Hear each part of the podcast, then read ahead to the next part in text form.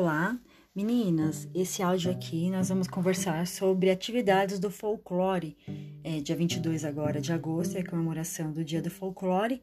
Independente do ensino agora ser remoto, é uma data fundamental que traz é, um conteúdo bem relevante, no qual a gente pode explorar bastante aí na próxima semana.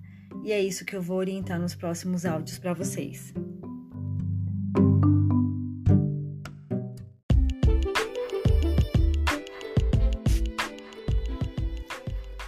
Então vamos lá?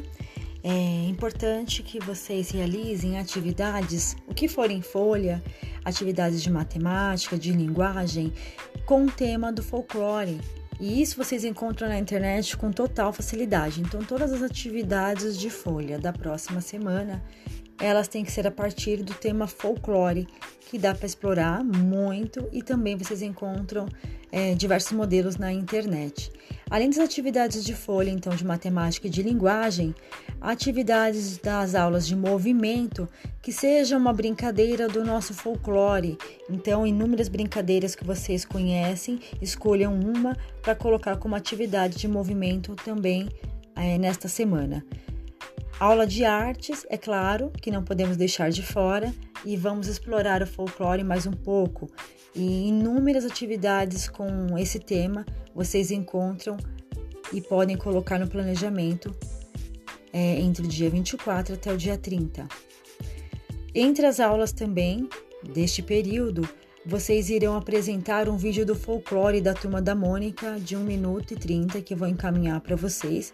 E eu acredito que fique o ideal ser na aula de natureza e cultura. E nessa aula de cultura, que vocês falem sobre o folclore, o que é o folclore, quando é comemorado e o que faz parte do folclore. Lembrando que não são só as lendas. Lendas, parlendas, adivinhas, comidas, é, receitas de remédio caseiros, artesanatos. Cada região do nosso país tem um folclore diferente. Então, prepare os slides para ensinar sobre o folclore, sobre essa questão tão importante. E que nesses slides, então, eles contenham o que é o folclore, quando é comemorado, o que faz parte do folclore, as regiões do país, o que de mais importante de destaque de cada região, então que faça algo bem é, completo. E esses slides vocês podem fazer tanto no PowerPoint como também no Jamboard e compartilhar a tela. Aguardo então o planejamento de vocês, é, como essa orientação é, estou enviando agora. Podem planejar as aulas de segunda e terça, e na terça me enviar o planejamento dos demais dias da próxima semana. Assim fica mais fácil para vocês. E os slides incluam aí nesta no dia da aula de natureza e cultura e eu aguardo também a montagem. Lembrando que na segunda-feira, na verdade, dia 24 a gente não considera, porque dia 24 é a reunião de paz. Então as atividades serão de terça a sexta. No entanto, o que for enviado via ClassApp, mesmo na segunda, deve ser do folclore.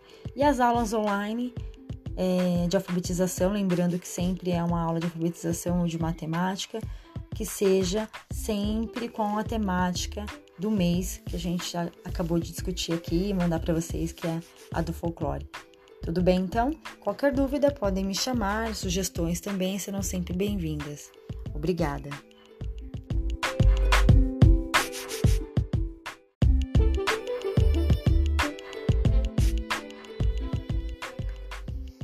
Quero acrescentar algo também sobre a temática do folclore, que seja feita em todas as aulas online, então, da próxima semana.